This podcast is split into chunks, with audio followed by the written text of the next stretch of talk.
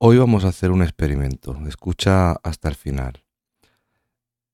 Te quiero hablar de el perro guardián que hay dentro de las máquinas. Y me explico.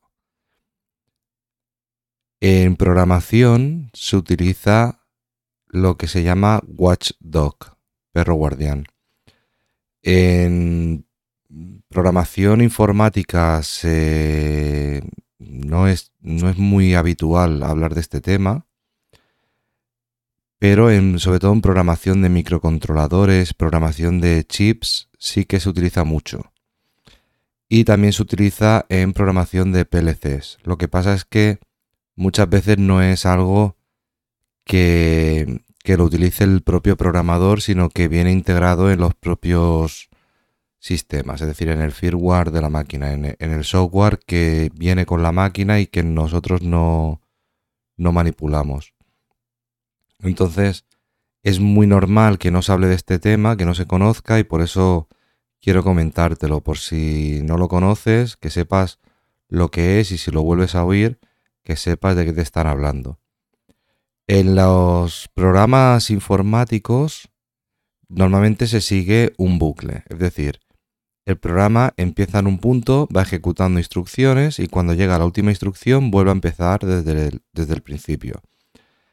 Esto en los lenguajes de programación antiguos era muy evidente porque todo era un texto siguiendo líneas y podías saltar de una línea a otra, pero siempre el programa principal acababa pasando por todas las líneas, llegando desde el principio hasta el final.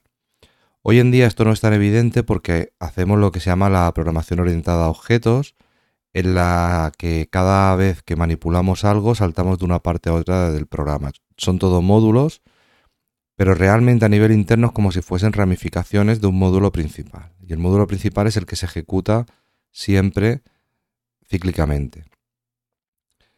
Entonces, eh, para no desviarnos del tema y tampoco enrollarme mucho con la parte técnica, porque igual no te interesa la programación, pero sí que te interesa saber lo que es un watchdog. Básicamente, a alguien se le ocurrió que el programa podía colgarse. Por ejemplo, tú imagínate que le dices, en la línea 500 ve a la línea 499. Entonces el programa empezará 1, 2, 3, 4, llegará a la línea 500, saltará a la 499, después seguirá con la línea 500, como la línea 500 le dice que vuelva a la 499, volverá, volverá a la 500, volverá a la 499, se quedará lo que se llama un bucle infinito. Estará siempre en ese punto y lo que hará es básicamente colgarse. Se quedará ahí infinitamente hasta que apaguemos la máquina o eh, tengamos algo que obligue al programa a empezar desde el principio, ¿vale? Y para que empiece desde el principio lo que tenemos que hacer es instalar una especie de reset de hardware. ¿Por qué? Porque como el programa está en un bucle, no va a salir de ahí. Si hay otra instrucción que diga lo que sea, nunca va a llegar a esa instrucción. Entonces tiene que haber algo que esté por encima. Entonces, en programación lo que se hace, bueno, o más bien en hardware, en lo que son los, los equipos, aquí estamos un poco navegando entre hardware y software.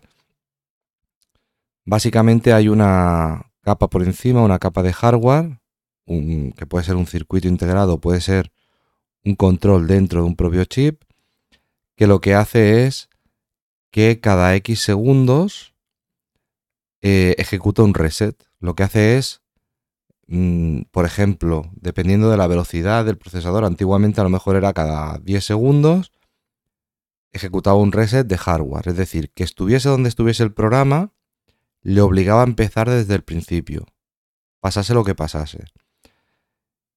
Ahora, hoy en día, como los procesadores son rapidísimos, mm, podemos estar hablando de milisegundos. Entonces, si haces una operación que dure X milisegundos y se agota el tiempo del watchdog, lo que va a hacer es reiniciar todo el programa. Es como si a tu ordenador le dieras al botón de reset. Entonces, si dejas el watchdog directamente así, lo que te va a hacer es que te va a estar reseteando el equipo a cada momento y no vas a poder trabajar.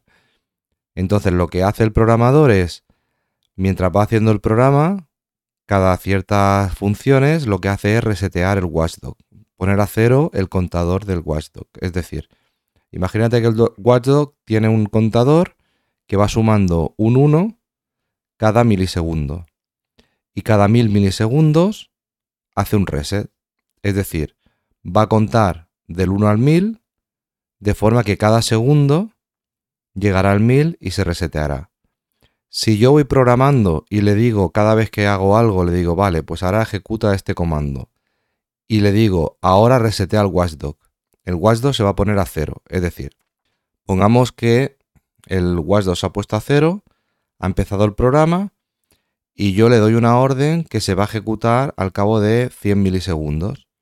Al cabo de 100 milisegundos se ejecuta esa orden y me resetea el watchdog. Entonces el watchdog estaría contando desde el 1 hasta el 100. Como lo resetaré, volverá al 0 y volverá a empezar. Entonces, si yo cada cierto número de instrucciones le voy diciendo que resete el watchdog, nunca llegará al 1000, por lo tanto, nunca me hará un reset. Solo me hará un reset en el caso de que el programa haga algo inesperado y se quede colgado. Si se cuela como no va a haber nada que le diga al watchdog que se resete, llegará a contar 1000 y lo que hará es forzar un reset general. Reseteará el chip o la máquina o lo que sea, volverá a empezar el programa. De forma que si se ha dado algo muy puntual que ha fallado y no se sabe muy bien por qué, me va a forzar ese reset y si no se vuelve a cumplir la condición que ha provocado ese cuelgue, la máquina funcionará sin ningún problema.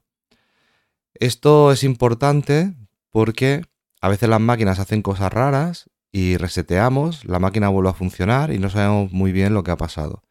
Y a lo mejor es simplemente que el, programa ha entrado en un bucle y se ha quedado ahí colgado y al resetear la máquina ha vuelto a condiciones iniciales. Entonces, si se utiliza el watchdog y está bien utilizado y bien programado, estas situaciones se pueden evitar.